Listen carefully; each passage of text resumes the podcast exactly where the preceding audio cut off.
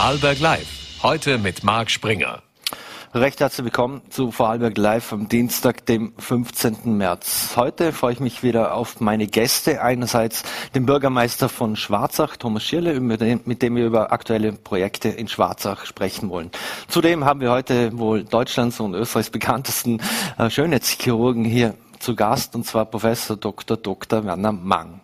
Doch wir wollen mit einem ganz anderen Thema beginnen. Und zwar durch die Krise in der Ukraine hat sich auch hier im Land wieder einiges bewegt. Viele Vorarlberger wollen raus aus russischem Öl und Gas und streben die Energieautonomie an oder Autarkie. Und dazu freue ich mich jetzt, dass ich den Geschäftsführer von der Inhouse Handels GmbH, Robert Küng, begrüßen darf. Vielen Dank für den Besuch. Herzlichen Dank für die Einladung. Herr Küng, ich habe es gerade gesagt, viele wollen raus aus russischem Öl und Gas, wollen autarker sein. Wie macht sich das aktuell bei Ihnen im Unternehmen bemerkbar? Ja, natürlich mit einer deutlich verstärkten Nachfrage nach regenerativen Energiesystemen. Das war ja in der Vergangenheit schon ein Riesentrend. Äh, die Diskussionen um die Unabhängigkeit von Radlwerks im Energiebereich ist ja nicht erst ein halbes Jahr alt, sondern da arbeitet man ja schon 10, 15 Jahre intensiv auf Landesebene auch daran.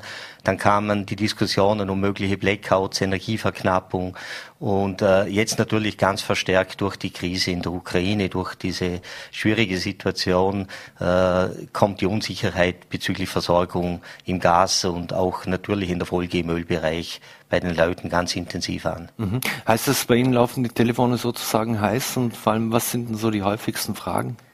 Ja, natürlich laufen sie im Moment heiß und wir sind aber Gott sei Dank gut darauf vorbereitet. Äh, die Hauptfragen gehen natürlich in die Richtung, was gibt es für Alternativen, was kann man tun, äh, um sich von Öl, von Gas unabhängig zu machen. Und äh, da sind unsere Mitarbeiter im Energiepark in Honems und auch bei der SSD im Bereich Photovoltaik thermische Solaranlagen ganz extrem gefordert, die richtige Lösung für den jeweiligen Anwendungsfall zu finden. Mhm. Lässt sich das so einfach realisieren, eine Heizung einfach so auszutauschen oder braucht das, ist das sehr aufwendig und braucht viel Zeit? Nein, grundsätzlich ist es äh, natürlich ein technisch anspruchsvolles Thema, äh, aber auch ein Thema, das stark auf die Bedürfnisse der Menschen eingehen soll. Die Menschen sind sehr unterschiedlich in den Anforderungen ihrer Heizsysteme und so individuell wie die Anforderungen sollte auch die Lösung sein. Die Umsetzung selber ist mehr oder weniger technisch heute Stand der, der Technologie. Äh, das große Herausforderungsspektrum ergibt sich vor allem aus den Kapazitätsengpässen, die wir in Vorarlberg auf Arbeitsmarktseite haben. Mhm. Sind es da die klassischen Häuslebesitzer, die da auf Sie zukommen oder kommen da auch ganze Wohngemeinschaften, die, die sagen auch, äh, wir leben jetzt in einem Altbau und wir wollen jetzt doch noch ein anderes Heizsystem? Also im Moment sind es die klassischen Einfamilienhäuslebesitzer, die jetzt ganz schnell, die natürlich wesentlich flexibler reagieren. Äh, die, die Wohngemeinschaften, die werden dann in einem zweiten Schub kommen. Die sind natürlich auch schon länger daran, sich mit dem Thema zu beschäftigen. Wie gesagt, mhm. das Ganze jetzt wird durch die Situation verschärft, aber grundsätzlich merken wir schon seit circa eineinhalb, zwei Jahren ein ganz, ganz starkes Umdenken, dass Menschen sagen, ich will diese Welt, dieser Welt etwas Gutes tun, ich will meinen Enkeln wirklich etwas hinterlassen, das noch lebenswert ist. Ich muss einen Beitrag leisten und das tue ich jetzt, indem ich eine neue Heizanlage baue. Mhm. Ähm, wie hoch muss man denn so die, die Kosten einschätzen, wenn man so, so eine ganze Anlage irgendwo austauschen will? Also das, da, da gibt es eine Riesenbandbreite. Das ist wie wenn mhm. man sagt, was kostet ein Auto. Mhm, dann fangen äh. dann fang wir an. Welche Heizsysteme sind denn eigentlich äh, aktuell besonders gefragt? Ja, ganz gefragt ist natürlich eben alles, was regenerativ ist. Also es ist äh, Biomasse in jeder Form, Stückgut, Hackschnitzel, Pelletsanlagen, aber natürlich Wärmepumpen und die dann sehr stark in Kombination mit Photovoltaikanlagen. Also mhm. den Strom auf dem Dach selber produzieren, mit der Wärmepumpe dann heizen und kühlen vielleicht auch noch ein bisschen Stromüberschuss dann fürs zukünftige E-Auto gleich mit bereitstellen. Das sind so die Trends, die im Moment im Energiebereich ganz stark kommen. Mhm. Inwiefern sind da Solaranlagen noch relevant, vor allem bei, bei Wärmepumpen oder ähnlichem? Oder macht man nur noch PV-Anlagen und ähnliches? Also bei Neuanlagen ist der thermische Solarbereich eh heruntergeordnet inzwischen, weil die Photovoltaik natürlich deutlich attraktiver in der Umsetzung ist.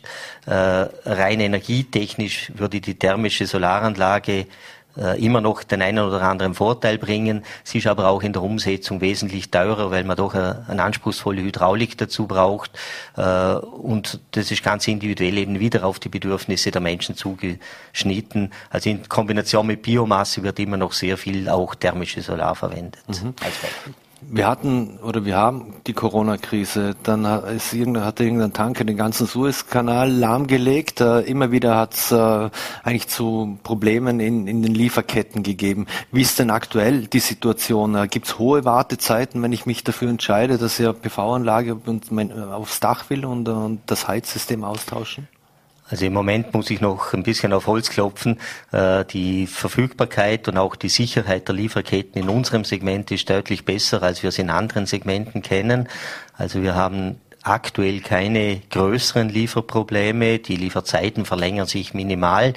Wie gesagt, der, der größte Engpass besteht auf der Personalseite bei uns, sowohl bei den umsetzenden Betrieben, also bei unseren Partnern, mhm. den Handwerkern, Installateuren, aber auch bei uns im Haus selber. Also wir zum Beispiel würden aktuell sofort 20 Mitarbeiter einstellen, 20 Stellen sind bei uns unbesetzt, die wir für die Volumen, die wir abwickeln müssen, eigentlich gut gebrauchen könnten und auch haben müssten. Mhm. Und da bin ich dem Team sehr dankbar, dass es trotzdem das Tagesgeschäft so gut bewältigt. Mhm wie gesagt, auf der Versorgungsseite vorsorgen. Ich kann nicht garantieren, dass es so bleibt. Also ich kann jedem nur raten, wenn er sich damit beschäftigt, jetzt damit beschäftigen, jetzt reservieren und dann halt äh, vorbereitet sein und halt vielleicht auch einmal ein paar Wochen länger warten, bis es dann kommt. Mhm. Gibt es eine Schätzung da mal, Pi, was, was, ein normaler Häuselbesitzer mit einem normalen Wohnhaus, was der an Kosten da, da rechnen muss? Ja, das beginnt am, am unteren Ende, wenn jemand einfach einen, einen Ölkessel gegen eine Wärmepumpe tauscht, bei Größenordnung vielleicht 15.000 Euro äh, und kann natürlich in Kombination mit Photovoltaik oder Biomasseanlagen schnell auch einmal 30, 40.000 Euro mit der Arbeit äh, betragen. Das ist aber nicht so das ganz große Thema. Das sind e, extrem hohe Summen, das ist mir bewusst. Aber es gibt äh, sehr hohe Förderungen äh, mhm. von Landesseite, von Bundesseite, abhängig auch von der Einkommenssituation. Die, die gehen teilweise bis 17.000, 20.000 Euro rauf, die Förderungen, je nach Anlagenkonstellation und Einkommensverhältnissen. Und in Kombination mit den dann resultierenden tieferen Betriebskosten und vor allem natürlich mit der Energieunabhängigkeit sind dann die Vorteile weit äh, überwiegend. Mhm da hat's früher hat's immer geheißen bei PV-Anlagen oder so, da muss man natürlich auch äh, damit rechnen, ob die sich irgendwann dann amortisieren. Also Stand jetzt wird die sich vermutlich auf jeden Fall amortisieren. Also die wird sich auf jeden Fall amortisieren. Äh, ich, ich warne da aber von, vor zu kurzfristigen Betrachtungen. Aber dass der Energiepreis wieder komplett in den Keller fällt, ich glaube, davon dürfen wir alle miteinander nicht ausgehen. Also wir haben gerade bei uns äh, in der Firma zum Beispiel die komplette Dachfläche, die noch nicht mit PV belegt war, zusätzlich mit PV vollgepflastert, haben jetzt 320 kW Peak installiert, können also fast 90 Prozent unseres Energiebedarfs im Gebäude mit der PV-Anlage abdecken. Und das macht schon ein gutes Gefühl. Und wenn man dann noch ein bisschen äh, in Wärmepumpen investiert und, und, und die Regelungstechnik optimiert, dann kann man, wenn wir jetzt unser Beispiel hernehmen, den Energieverbrauch halbieren und dann trifft einem die Preissteigerung auf der Kostenseite natürlich nicht mehr ganz so hart, wie es sonst jetzt alle mhm. trifft. Und jeder wird etwas anderes wahrscheinlich äh, brauchen bei seinem Häusle oder bei seiner Firma, nehme ich jetzt mal an. Beim einen macht vielleicht eine Grundwasserpumpe Sinn, mhm. beim anderen äh, Luft-Luft oder Gibt es das überhaupt noch oder, oder wie entscheidet man das? Kommen da Ihre Experten dann oder, oder von anderen Firmen, äh, die Ähnliches anbieten wie Sie, kommen die dann vor Ort und schauen sich das dann dort genau an oder kann ich das zum Beispiel auch schon im Netz irgendwie nachsehen? Nein, es ist ganz individuell. Da gibt Spezialisten, die haben wir im Haus, die haben natürlich auch Mitanbieter äh, und da ist vor allem auch der Installateur ganz stark mit im Boot, der sehr viel Beratung vor Ort dort übernimmt und wir haben da ganz enge Partnerschaften mit den Installateuren in der Region und wickeln das dann so ab. Aber es muss auf, auf die Bedürfnisse zugeschnitten sein. Eben, möchte ich langfristig investieren? Ist mir kurzfristige Rendite eher wichtiger? Darf noch ein Anteil an, an konventionellen Energieformen drinnen sein? Äh, Habe ich einen eigenen Wald? Gehe ich gerne in, am Samstag holzen oder will ich nur den Knopf drücken und das ganze Jahr nichts mehr von der Anlage hören? Also da gibt es unzählige Kombinationsmöglichkeiten. Mhm. Abschließend noch, äh, weil Sie die Förderung an, angesprochen haben, da werden jetzt viele Menschen wahrscheinlich auch Angst haben, dass sie sich durch da äh, x Formulare und was weiß ich was durchkämpfen müssen und äh, vieles auch nicht verstehen. Äh, gibt es da Hilfestellung, entweder von Ihrer Seite oder wenn man Haus saniert oder ähnliches, gibt es einen Energieberater und ähnliches? Wie geht man da vor? Also da gibt es sehr viel Unterstützung im Land. Da gibt es natürlich zum einen das Energieinstitut des Landes, wo so Beratungen stattfinden. Aber wir haben auch unsere Spezialisten. Wie gesagt, wir haben in Hohenems den Energiepark. Da kann man sich beraten lassen. Aber bitte im Moment nur gegen Terminvoranmeldung, sonst ist es schwierig. Und, und wir machen dort die gesamte Beratung auch mit Förderszenarien, mit den Möglichkeiten, die sich daraus ergeben, auch mit den rechtlichen Rahmenbedingungen, die eingehalten werden. Da haben wir ein tolles Team noch einmal abschließend. Mhm. Wir haben nur leider ein bisschen zu wenig und äh, so viel wir auch selber ausbilden, wir sind um jeden froh, der sich im Moment bei uns bewirbt und uns da weiter unterstützt. Könnten das auch Branchenfremde sein, die sich da bewerben? Wird man da angelernt und bekommt da Einschulungsphase? Also denken wir jetzt in der Beratung vermutlich nicht so schwer. Der, was es einbaut, der wird vom Fach sein müssen. Genau, es gibt ganz unterschiedliche Anforderungen und da sind sowohl gelernte als auch ungelernte Arbeitskräfte in jeder Form und in, in jeder Position für uns im Moment wichtig um, um das stark belastete Team zu entlasten. Mhm. Robert Kürng, vielen Dank für die spannenden Einblicke. Alles Gute und äh, einen schönen Abend und bleiben Sie gesund. Ebenfalls herzlichen Dank. So, meine Damen und Herren, und wir wechseln jetzt das Thema und ich freue mich jetzt, dass ich jetzt gleich den nächsten Gast bei uns hier im Studio begrüßen darf. Und zwar es handelt sich um den wohl berühmtesten Schönheitschirurgen in unserem Breitengraden, Professor Dr. Dr. Werner Mann. Vielen Dank für den Besuch hier bei Vorarlberg Live. Ja, ich danke und diese Begrüßung. Herr Professor Mang, äh, jetzt muss ich gerade da anschließen, wenn es ums Thema Nachhaltigkeit etc. geht. Man weiß, Sie sind ja auch, äh, haben auch viele Immobilien jetzt äh, in Immobilien investiert, auch in Lindau. Ähm, wie wichtig ist Ihnen das Thema Nachhaltigkeit? Ja, ich glaube, Nachhaltigkeit mit dem Thema müssen wir alle äh, uns beschäftigen und äh, auch der Vorredner ist ja auch ein Riesenthema Nachhaltigkeit und äh, ja, ich habe zwei Leidenschaften. Einmal äh, das Operieren mhm. und die zweite Leidenschaft ist das Bauen. Das heißt, ich, ich bin ja sozusagen der Restaurator vom Bodensee. Ich restauriere mhm. ja äh, viele alte Gebäude mit großer Liebe. Mein Sohn ist ja Diplomarchitekt, der das Lebenswerk da weiterführt. Und dann restauriere ich natürlich Menschen, auch natürlich mhm. nach Unfall.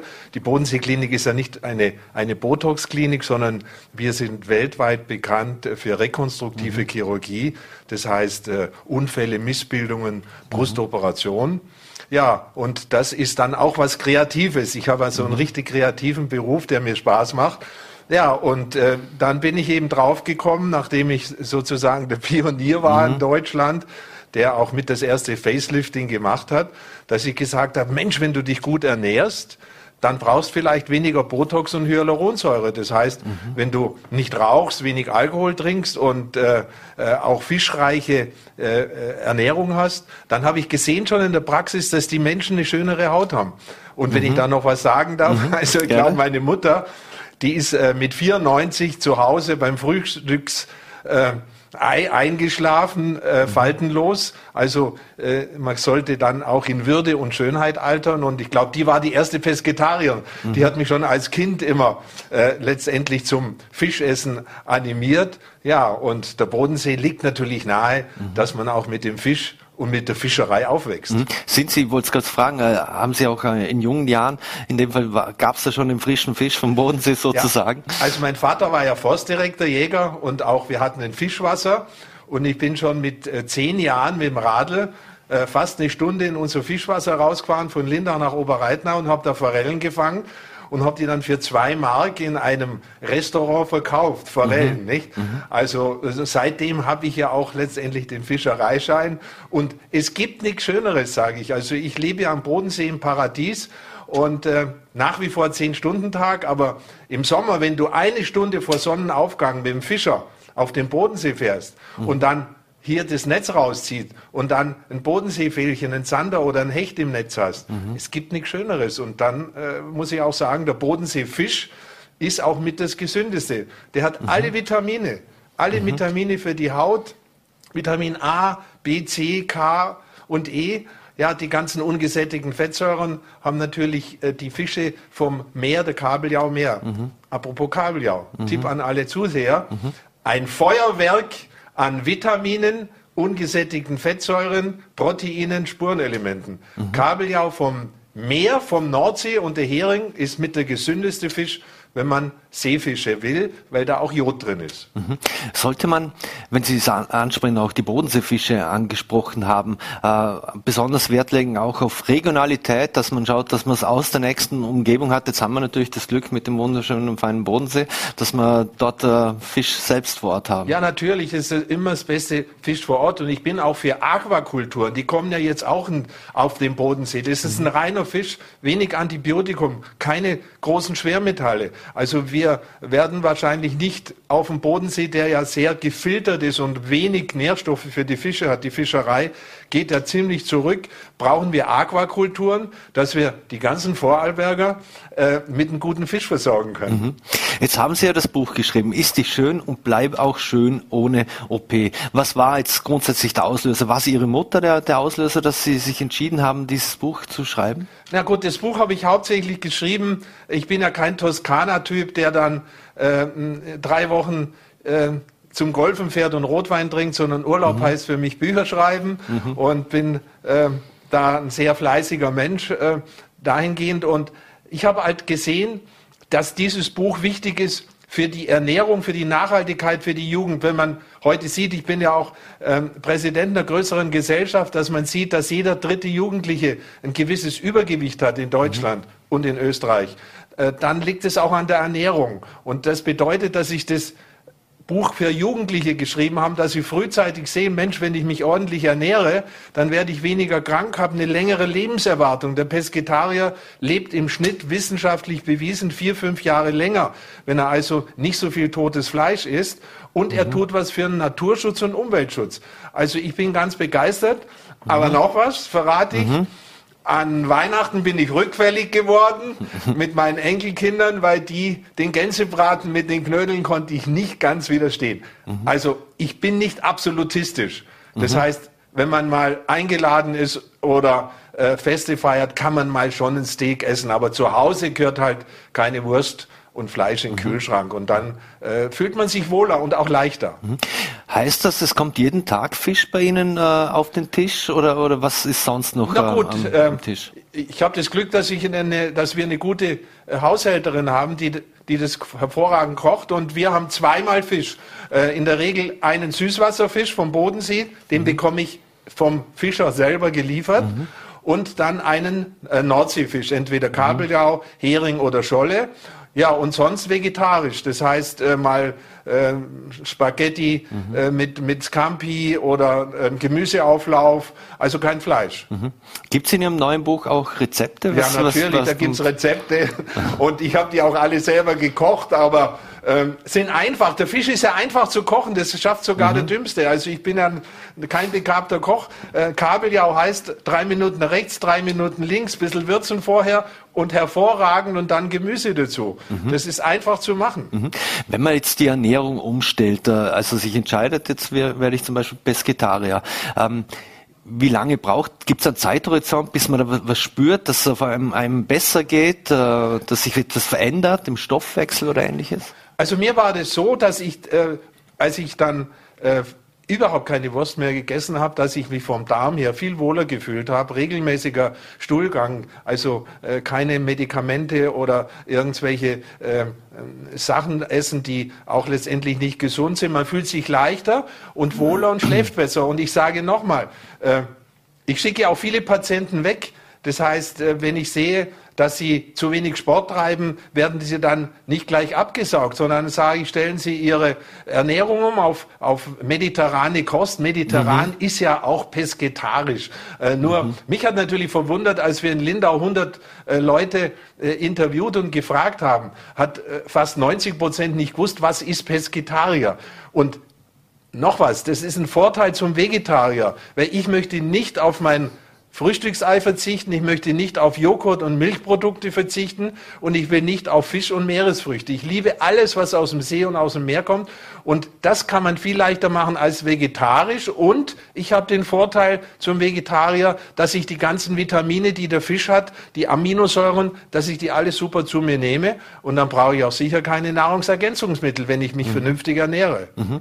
Ist es in der Tat so, dass viele zu Ihnen in die Bodenseeklinik kommen, weil sie sagen, ja, bitte machen Sie das, machen Sie mir das, weil sie sich ihr, also ihrem eigenen Schönheitsbild ändern, nähern wollen, ohne dass sie was dafür tun müssen. Also sprich entweder Ernährung ja. ändern oder trainieren. Ja, natürlich, da kommen übergewichtige Leute und sagen, äh, lieber Professor, äh, saugen Sie mich mal ab. Dann muss ich sagen, die Fettabsaugung ist nicht zum Abnehmen da, sondern um Problemzonen zu beseitigen. Wenn ein Mädchen von der Oma die Reithose geehrt hat, die sie nicht wegbekommt, ja, die soll man absaugen, weil sie dann sich nicht ins Schwimmbad drauf Beziehungsprobleme hat. Aber wenn einer zu dick ist, dann sag, kauf dir einen Jogginganzug und stell dich auf pesketarische Ernährung um und abnehmen muss man selber. Und äh, also die Authentizität der Bodenseeklinik gibt mir recht, dass ich auch ähm, einige Leute ablehne, wo ich sehe, dass das keinen Sinn macht, eine Schönheitsoperation. Und äh, dementsprechend äh, haben wir auch genug zu tun, auch wenn ich immer kritisch in Büchern darauf hinweise, Vorsicht, Schönheitschirurgie, Gesundheit vor Schönheit. Mhm.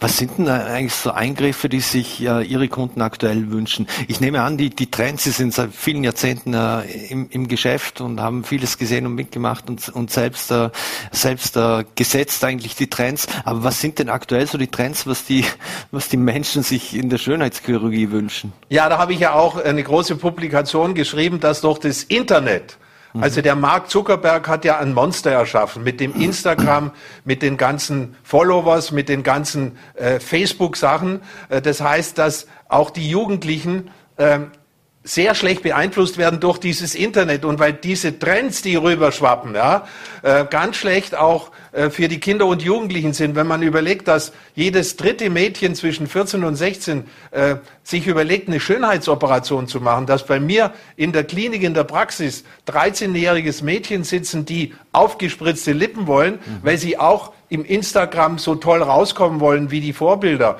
Und äh, man muss nicht wie Kim Kardashian eine kleine Puppennase haben mhm. und ein Po hinten, wo ich ein Glas Champagner abstellen kann. Mhm. Das ist nicht meine Art von Schönheitschirurgie.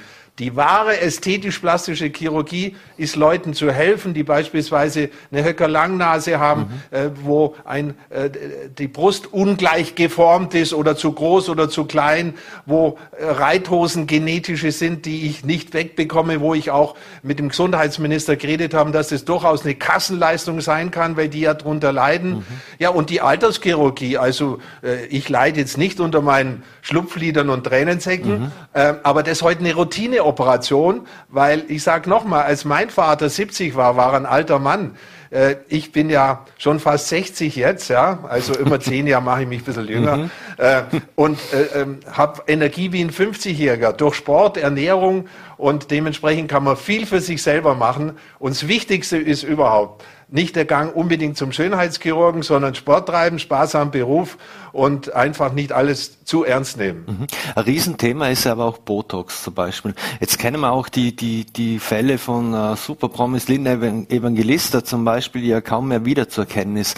Äh, wie kann das aus Ihrer Sicht so etwas eigentlich passieren? Weil die wird ja auch nicht zu irgendeinem Scharlatan eigentlich gegangen Ja gut, sein. also ich bin ohnehin kein Botox-Freund, ich bin ein Hyaluronsäure-Freund, der Falten unterspritzt, die natürlich sind. Wir haben ja auch in Österreich und in, der, in Deutschland Moderatoren, die kaum mehr lächeln können, nicht? Und das finde ich mhm. furchtbar, diese Botox-Gesichter. Steven Spielberg hat gesagt, es ist furchtbar, diese Botox-Gesichter, die können gar keine Charakterrolle mehr spielen. Und äh, da gibt's eben viele Schönheitschirurgen, aber ich muss sagen, wenn ich in den USA auf dem Kongress bin und wenn die Schönheitsärzte schon wie Zombies rumlaufen, weil sie sich selber schnippeln und Botox reinspritzen, dann ist kein Wunder, wenn da drüben einfach das übertrieben wird. Mhm. Also Bodenseeklinik und Deutschland, die Tendenz ist mehr natürliche Schönheits. Ich sage immer zu den Leuten, wenn sie kommen zum Facelift und wir haben fast ein Jahr Wartezeit auf Facelifting-Operationen, also äh, mhm. trotz Corona hält der Trend an, sage ich, wir machen das gerne, aber wir erhalten ihr Gesicht so, dass sie happy sind, aber die Umwelt das gar nicht so mitbekommt. Also natürliche mhm. Schönheit und wie gesagt, auch in der ästhetischen Chirurgie kann einiges passieren. Man muss ordentlich aufklären. Mhm. Wie sehen Sie oder stehen Sie eigentlich zu dieser Body Positivity ähm, Bewegung, die es ja auch gibt, die zu ihren Makeln äh, steht und die sie auch in den sozialen Netzwerken äh, und sich dort auch darstellt? Wie sehen Sie das? Ja, ja, das ist auch wieder so ein Trend, wissen Sie. Aber wenn man äh, so im stillen Kämmerlein dann diese Menschen dann sieht, dann liebäugeln die dann wieder auch, um ihr Aussehen zu verbessern. Also ich sehe das schon einen gewissen Schleier äh, der äh, ja der Verschwiegenheit. Also ich finde es toll, wenn man dazu steht. Ähm, bei mir kommen die Patienten und sagen ja, äh, was können Sie denn an mir machen? Was können Sie verbessern? Dann sage ich, ich kann gar nichts verbessern bei Ihnen, denn Sie müssen mir sagen, was Sie stört und dann entscheide ich das. Das heißt, wenn einer zu ihr, seinen Formen steht, ich habe auch eine schiefe Nase, muss sie mir nicht operieren lassen. Wenn einer dazu steht, okay. Aber im Internet wird halt alles irgendwie komisch dargestellt, übertrieben dargestellt und ohne Filter. Und deswegen bin ich ein großer, großer Verfechter, dass im Internet mehr Kontrolle sein muss. Und gerade so, es kann nicht sein, äh, dass wirklich Jugendliche kommen, die dann sagen, Mensch, äh, die Kim äh, oder Kylie Jenner, mhm. die, die verdient Millionen, ich will auch so reich werden, ich will so aussehen, können Sie mich so umoperieren? Diese mhm. Fragen habe ich in der Sprechstunde. Mhm. Und da muss man natürlich sagen, eher einen Psychologen mal einschalten, als den zu operieren. Ich wollte gerade sagen, eigentlich hätten Sie noch Psychologie mitstudieren müssen in dem Fall, oder? Haben Sie ja, ja zum Teil. Ja. ja gut, ich meine, wenn man, also ich bin seit über 30 Jahren im Fach und auch bei mir sind ein bis drei Prozent der Patienten nicht zufrieden. Ich bin kein Halbgott in Weiß. Aber es ist nichts Gravierendes passiert, sondern die stellen sich einfach zu viel vor oder haben Narben bekommen, wenn schlecht heilt. Das muss man schon mhm. wissen. Aber äh, im Prinzip muss man einfach sagen, vernünftige Schönheitschirurgie ja, Fisch statt Botox. Das mhm. heißt, wenn ich viel Fisch esse, ist meine Haut von innen, wird sie einfach schön aufgebaut und dementsprechend werde ich irgendwann mal auch meine Idee in dem schönen Vorarlberg, ich bin ein totaler Fan von mhm. Vorarlberg, habe ja auch äh, eine Jagd und eine Alpe Silberberg und bin, also das ist ja ein Traum, äh, das ganze Bregenzer Wald ist ja für mich ein, ein Naturdenkmal, weil sowas, das ist mhm. besser wie Indian Summer in, in Kanada. Ja, und dann haben wir das beste Skigebiet hier, also, und den Bodensee, was wollen wir mehr? Mhm. Sie haben ja auch bei den VN-Kollegen gesagt, dass Sie, äh, einer Ihrer Träume wäre ein Pescetaria-Hotel mit einem super Koch und, und auch einer, äh, ich glaube, Höhenluftbehandlung, ja. äh, Klinik. Ja. Ähm, müsste ja nicht unbedingt am Arlberg sein, das könnte ja auch im Bregenzer Wald sein in dem Fall. Ja klar, ich kenne den Bürgermeister sehr gut und bin sehr verbunden da auch im Bregenzer Wald mit Schröcken. Und äh, ja, es ist so, äh, dass ich seit vielen Jahren, auch damals schon mit dem Bürgermeister von Lech, äh, diese Idee vom äh, Humpeler, mhm. Professor Humpeler, äh, mhm. spannend gefunden habe, der ja wissenschaftlich auch in der, in diese Höhen äh, Medizin mit international bekannt gemacht hat. Das heißt, wenn man über 1500 Meter sich lange aufhält, reichert sich ja die Blutkörperchen an, mhm. der Sauerstoff an, ich schaue besser aus. Und das ist seit 20 Jahren in meinem Hinterkopf. Und jetzt bin ich in Verhandlungen mit Hotels in Zürs und auch in Lech, mhm. ganz konkret zweistellige Millionensummen, wo wir investieren wollen, dass äh, letztendlich auch diese Sommer, also im Sommer mehr Betrieb ist. Das heißt, mhm. dass man sagt, okay, ähm, ja, reiche Russen jetzt weniger, aber ähm, auch internationales mhm. Publikum aus Europa oder, oder aus, aus, mhm. äh, ähm, aus den arabischen so. Staaten Arabische. haben wir auch viele mhm. äh, Patienten, sogar Amerika, äh, Amerikaner haben wir in unserer Klinik, die sagen immer, wo kann ich noch 14 Tage schön Urlaub machen? Und das wäre mhm. natürlich ideal, verbunden mit der Höhenambulanz und verbunden mit dieser Ernährung. Also Besser geht's da nicht, aber bis jetzt sind die Preise noch astronomisch und deswegen hoffe ich, äh, dass wir in Zusammenarbeit mit dem Banker, Zusammenarbeit mit dem Bürgermeister, mhm. Zusammenarbeit mit äh, Hotelier da ein Konzept finden. Also das ist jetzt ganz konkret in meinem Kopf. Mhm. Unter anderem die Bonte hat sie mal, hat sie ja auch mal als Michelangelo vom, vom Bodensee äh, bezeichnet. Jetzt im Gegensatz zu Michelangelo ist ihre Kunst aber zeitlich zumindest begrenzt und vergänglich. Äh, schmerzt das oder genießen Sie da den Moment, wenn, äh, wenn etwas sehr gut gelingt? Ja, Sie meinen, wie lange ich noch im OP bin? Mhm. Also es ist so, äh, man sollte auch wenn man, ja, ich bin jetzt 72, fühle mich wirklich fit, Gott sei Dank, lieber Gott, äh, habe ich die Gene hoffentlich von meiner Mami. Und äh, da ist es so, dass mein Leben der OP ist. Das mache ich einfach gerne. Mhm. In der Schule hatte ich in Latein, Griechisch drei und vier äh, und das war grauenhaft für mich. Aber in Mathe, Physik hatte ich immer eins und Naturwissenschaften. Das heißt, wenn man was gerne macht, man hätte mich als Bäcker äh, ausbilden können, dann hätte ich jetzt vielleicht die größte Bäckerei oder äh, wäre Vorstand in einem Automobilkonzern. Also was man gerne macht, das wird auch erfolgreich.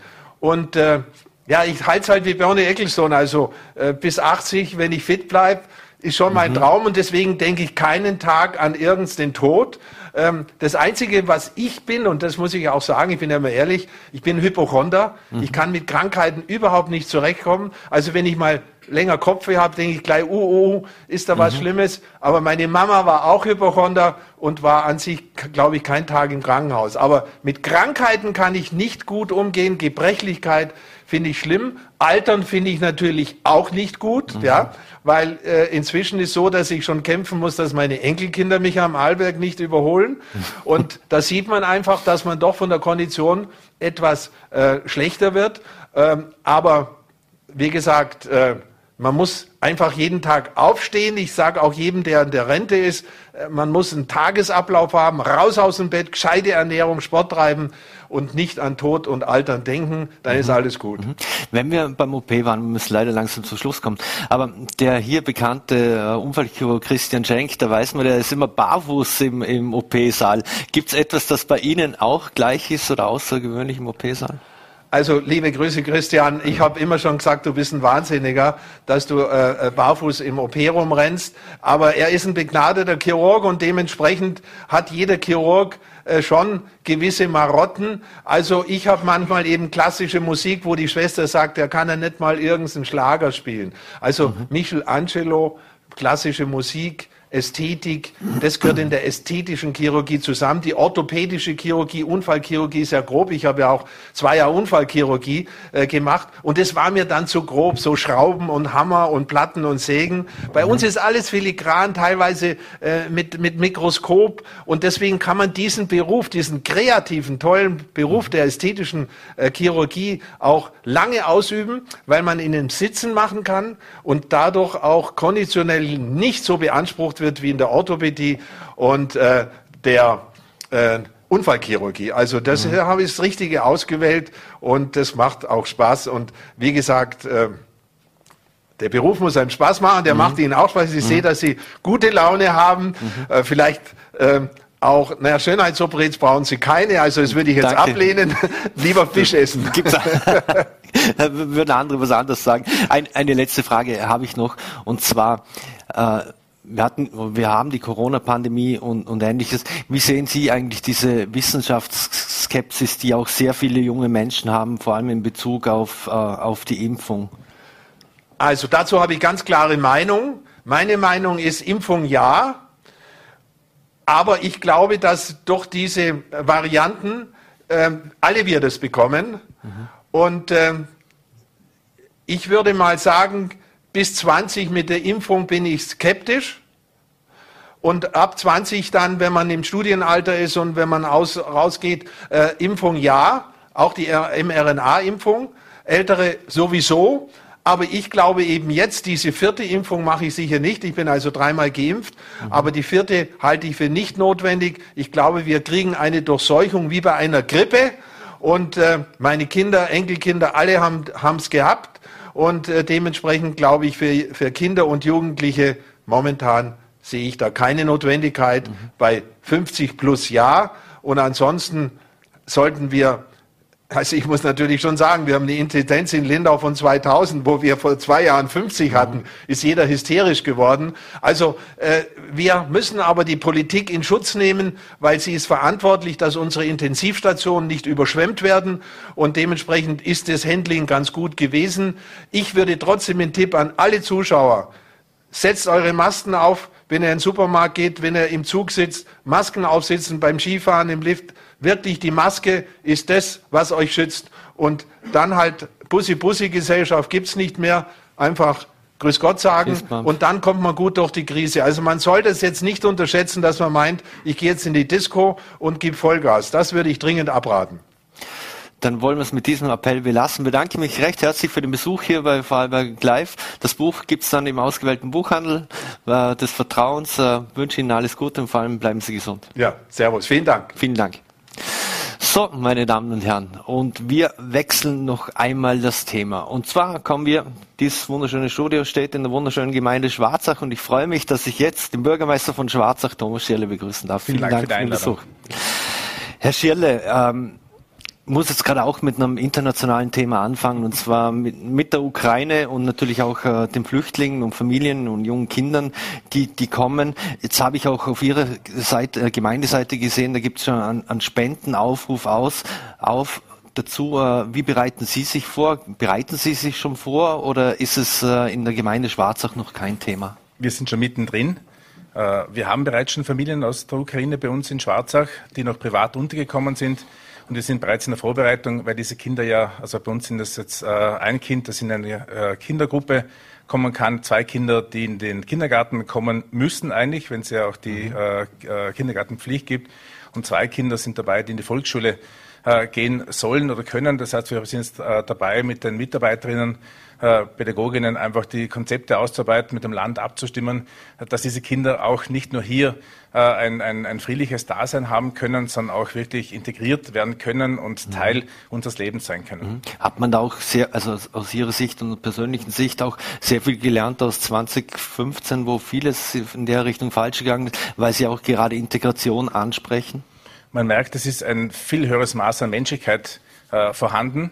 Äh, vielleicht haben die Menschen wirklich aus den Fehlern damals gelernt. Äh, es war wirklich damals äh, eine, eine große Skepsis zu spüren, eine gewisse Ablehnung zu spüren. Das ist diesmal ganz anders. Wie gesagt, die Spendenaufrufe, die kommen an, die Sachspenden kommen an. Wir kriegen extreme Nachfragen genau aus diesem Bereich heraus. Und die Aufgabe der Gemeinde ist eben genau das zu koordinieren, mit Abstimmung mit dem Land, das zu, zu organisieren, weiterzuleiten und möglichst äh, viele Spendenaufrufe äh, zu starten, dass das Geld wirklich dann gesammelt wird und dort ankommt, wo es gebraucht wird. Mhm. Dann lassen Sie uns von der internationalen Ebene kommen jetzt mal auf die nationale Ebene, weil es heute auch ein aktuelles Thema gibt und zwar Gesundheitsminister Johannes Rauch hat ja angekündigt, dass es nur noch begrenzte Anzahl mhm. von Corona-Tests pro Monat gibt. Jetzt habe ich ebenfalls auf der Gemeindeseite von, von Schwarz Schwarzach nachgelesen, haben Sie schon darum gebeten, dass es äh, Verständnis gibt, weil es diese Gratis-Testkits etc. nicht mehr gibt. Jetzt die, Sie haben 184 positiv in Schwarzach, soweit ich gesehen habe, Inzidenz von 484. Ähm, ist das aus Ihrer Sicht als Bürgermeister jetzt äh, auch der richtige Weg, dass man das irgendwo begrenzt oder, oder wäre es Ihnen lieber gewesen, da man hätte es noch weiter offen lassen? Also wir haben die Mitteilung letzte Woche bekommen äh, vom Seiten des Landes, keine Tests mehr auszugeben. Wir haben noch Tests äh, bei uns im Lager, würden die gerne ausgeben, aber wie gesagt, es gibt eine klare Auf, äh, einen klaren Auftrag, das momentan nicht zu tun. Wir geben es noch an die äh, Eltern von elementarpädagogischen Einrichtungen ab, äh, weil wir da momentan extreme äh, Krankheitszahlen haben, die uns wirklich äh, stark belasten. Äh, Kinder, die krank sind, Pädagoginnen, die krank sind, Eltern, die krank sind. Mhm. Äh, das ist jeden Tag eine Herausforderung aufs Neue. Und äh, ja, man hat immer gesagt, Testen ist äh, ein ganz wichtige, äh, wichtiger Teil der Strategie. Und aus dem Grund würde ich äh, wirklich äh, mir wünschen, dass diese Gratistests in der Form auch weitergehen würden. Wir haben in Schwarzach auch eine Teststation, unsere Apotheke. Äh, das klappt wunderbar. Wie gesagt, wenn ich Geburtstage habe, gehe ich auch selber äh, regelmäßig zum Testen. Äh, PCR-Test, Antigentest, Ergebnis am selben Tag.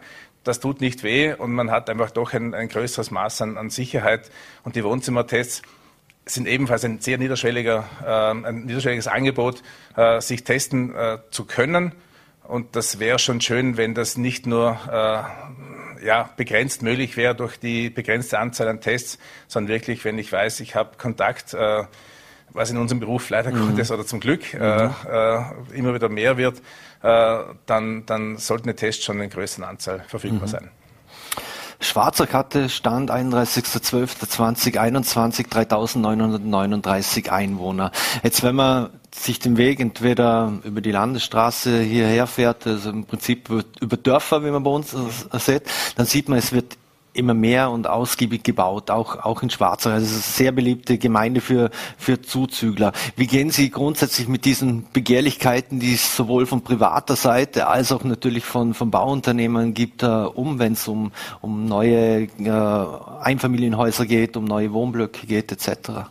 Also wir sehen schon den Trend, dass äh, Grundstücke nicht mehr am freien Markt äh, oder äh, an den Nachbarn verkauft werden, sondern dass die Bauträger da relativ rasch die Hand drauf haben, weil auch Preise verlangt und bezahlt werden, die ein normaler Häuserbau, auch eine Gemeinde nicht mehr selber stemmen kann.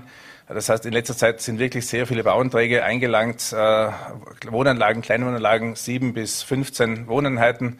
Ähm, die privaten äh, Eigentümer, Wohnungseigentümer, Hauseigentümer, äh, die gehen verstärkt in den Zubau, in Anbau, mhm. äh, in Erweiterungen vom Bestand, was ja auch natürlich äh, der Strategie des Landes und auch äh, der Strategie, die wir als Gemeinde forcieren, auch entspricht, nämlich das Verdichten vom Bestand. Äh, wir haben ähm, ungefähr 40 Prozent äh, verfügbares Bauland, theoretisch verfügbares Bauland. Wir werden es leider Gottes nicht auf den Markt bekommen, dann wären die Preise mhm. auch in einem anderen Segment. Ähm, und das, wie gesagt, was auf den Markt kommt, ist momentan einfach vierstellig und höher. Und mhm. da reden wir jetzt noch von den nicht einmal Hanglagen, sondern das sind die, die äh, Tallagen. Äh, das ist eine extrem aufgeheizte Situation. Und ich weiß nicht, ob die Blase irgendwann platzen wird. Mhm. Ja, wenn, wenn man sich zum Beispiel die, VN, die Serie der VNT ansieht, Grund und Boden, äh, und da mal ein paar Grundstückspreise ansieht, also ein, ein Quadratmeterpreis zwischen 600 Euro und 1000 Euro ist ja mehr als Normali Normalität. Also vermutlich eine sehr schwierige Situation. Also wenn Sie ein Grundstück um 600 Euro hätten, würde ich es als Gemeinde gerne kaufen. Das mhm. ist schon lange nicht mehr der Fall. Äh, wir reden von 1000 Quadratmeter Grundstücken. Äh, äh, wir haben sehr kreative Bauträger, die wirklich auf die kleinsten Grundstücke sehr viel Wohnfläche generieren können. Natürlich jeder Bautrend und wir haben momentan sehr viele Bauanträge und Projekte in, in, in der Realisierung. Bedeutet für uns als Gemeinde auch weiterzudenken. Äh, dort werden Familien einziehen, dort werden Kinder einziehen, die brauchen Kinderbetreuungsplätze, die brauchen Schulen, Schulplätze mhm. und das alles äh, äh, zu planen, das ist unsere Aufgabe. Mhm. Äh, und vermutlich eine sehr herausfordernde, wenn, wenn es so einen starken Zuzug gibt. Äh, das zu planen und, und äh, etwas auch gedämpft zu halten, das ist ein, ein, eine sehr wichtige Aufgabe der Gemeinde. Äh, ein, eine große Wohnanlage mit 300 äh, Wohneinheiten, wie es jetzt große Gemeinden und Nachbargemeinden auch haben, das würden wir momentan nicht erstemmen, weil wir diese nachfolgenden Einrichtungsplätze nicht haben. Mhm. Und wie geht man als Gemeinde, wenn es um diesen Zuzug geht, eigentlich auch mit den Auswirkungen auf die Identität der Gemeinde um und auch auf das Vereinsleben und, und die ganzen Ehrenamtlichen, die auch in diesem Vereinsleben tätig sind. Ähm, wie versucht man das, das irgendwie in Bahn zu kriegen? Schwarzach ist eine Zuzugsgemeinde. Ich bin selber vor knapp 16 mhm. Jahren zugezogen, ähm, aber es ist eine, eine überschaubare Größe. Und unsere Vereine sind sehr umtriebig. Äh, äh, es gibt für jeden und für jede ein Angebot, sich ehrenamtlich im Verein äh, betätigen zu können. Und über den Verein, über die Vereinstätigkeit ist die Integration äh, um einiges leichter und funktioniert bei uns sehr gut. Mhm. Wo gibt es denn in Schwarzach noch Entwicklungsflächen oder, oder gibt es die aktuell nicht und Sie sagen Stopp? Also sowohl was jetzt äh, Unternehmen und Industrie betrifft, als auch äh, private Begehrlichkeiten. Also es, äh, wir sind gerade dabei, wie andere Gemeinden auch, den äh, räumlichen Entwicklungsplan zu erstellen. Äh, sind sehr restriktiv, was die Hanggebiete betrifft. Also da wollen wir keine große Ausweitung, weil die Straßen äh, in den Hangbereich einfach auch nicht äh, äh, leistungsfähig genug sind, um noch mehr Verkehr aufnehmen zu können. Es gibt keine Buslinien, keine Gehsteige. Die Verkehrssicherheit ist nicht gegeben. Ähm, wir versuchen derzeit in zwei größeren zentrumsnahen Gebieten mit Umwidmungen von Erwartungsfläche zu Baufläche genau diesen, diese Flächen zu schaffen dass äh, äh, wieder neu gebaut wird. Ähm, und was wir leider Gottes nicht oder nur sehr eingeschränkt haben, sind äh, Erweiterungsflächen für unsere Betriebe. Mhm. Wir befinden uns hier in direktem Umfeld unseres Betriebsgebietes und es gibt dann noch eine kleine, nur noch eine kleine Restfläche ähm, und dann ist der Bereich Betriebsansiedlung für uns leider Gottes äh, erschöpft. Mhm. Hier in unmittelbarer Nähe würde ja vermutlich auch Amazon gerne einen Standort äh, eröffnen. Äh, bei Ihnen müsste man aber nicht anfragen, oder? Von Seiten von Amazon. Also wir haben diese Fläche nicht und wir hätten auch nicht die Leistungsfähigkeit des Straßennetzes, um einen solchen Betrieb aufnehmen zu können. Mhm. Wenn wir beim Verkehr sind oder waren, wo, wo Sie gerade vorhin angesprochen haben, ähm, wie sehr hat sich denn dieser Acheintunnel in den letzten Jahren vor allem bemerkbar gemacht, wenn es um die Entlastung von Schwarzach im Bereich des Verkehrs geht? Also mit der Eröffnung vom äh, Achentunnel und der Verbindungsstraße zum, vom Tunnel hin zum äh, Kreisverkehr Daumen Nord waren es etwa 28 Prozent äh, Verkehrsreduktion, die wir spürbar äh, in den Zentren äh, merkten. Äh, man hatte sich fast schon Sorgen gemacht, dass dann keiner weiß, was mit diesen Flächen dann tut und hat dann die Hofsteigader äh, ins Leben gerufen, das mhm. Projekt ins Leben gerufen. Äh, daraus entstanden ist dann die Begegnungszone in Wolfurt zum Beispiel und es sind auch äh, in Schwarzach und in anderen Gemeinden Planungen, wie man diesen, diesen Straßenquerschnitt, die Landesstraße, die Hofsbergstraße, attraktiver zu gestalten, sicherer zu gestalten.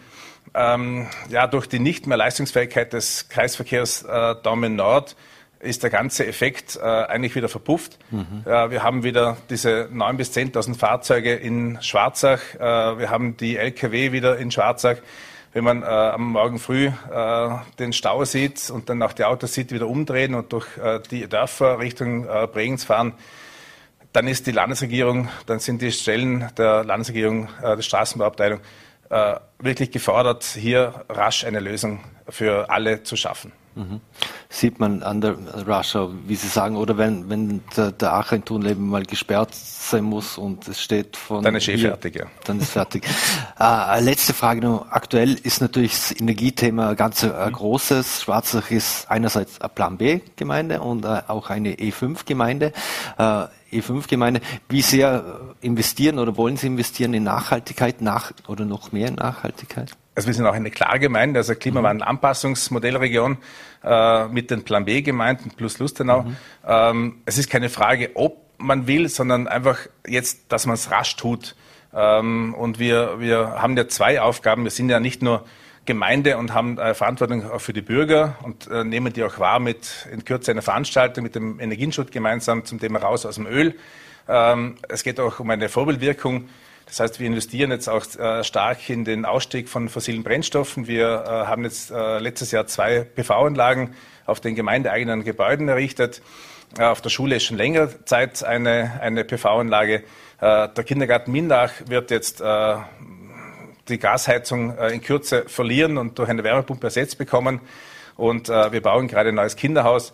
Und das Kinderhaus mhm. selber hat Erdsonden und Wärmepumpenheizung äh, gedämmt und natürlich, äh, natürlich den äh, aktuellsten äh, ökologischen Standards entsprechend wird das gebaut. Wann ist mit der Öffnung, äh, weil Sie gerade den Kinder, Kinderstandard ansprechen, wann ist da mit der Öffnung zu rechnen? Ich glaube, es war letztes Jahr im September oder August vor der Spatenstich. Genau. Ähm, also ich, ich, komme ja eigentlich aus der Privatwirtschaft und habe seit 20 Jahren äh, Projekte umgesetzt, vom Supermarkt über Einkaufszentrum bis äh, Wohngebäude. So eine Situation wie jetzt habe ich noch nie erlebt. Ähm, es ist extrem schwer, Handwerker zu bekommen. Es ist extrem schwer, Preise zu bekommen, die nur äh, halbwegs dementsprechend, äh, was es früher mal war. Äh, momentan äh, gönnen wir uns unter Anführungszeichen eine, eine kleine Atempause, äh, um, um den Markt einfach neu zu sondieren. Äh, mhm. Das heißt, äh, der Preis, genau, der Preis ist uns sehr, sehr wichtig. Mhm. da geht es um Steuergelder. Das Gebäude kostet dennoch knapp an die 5 Millionen Euro. Das ist für uns als äh, Gemeinde mit 4000 Einwohnern knapp mhm. Äh, ein Riesenbatzen Geld. Ähm, und wir sind momentan dabei, dass es im Frühjahr 23 dann soweit sein wird, dass dann die Kindergarten und die Kinderspielgruppen einziehen können mhm. und wir dann eigentlich den, den äh, Startschuss geben können für die Schulerweiterung, äh, Klassenerweiterung und Sportplatz, Sporthalle äh, ist dann auch noch in Planung. Das sind die nächsten größeren Projekte, die anstehen. Mhm. Also im Schulstandort wird auch noch kräftig Das investiert. wird ein großer Campus werden, ja. Mhm. Dann werden wir das gespannt weiterverfolgen und ich bedanke mich recht herzlich für den Besuch hier Gern. bei Fallberg Live und alles Gute. Dankeschön. Danke.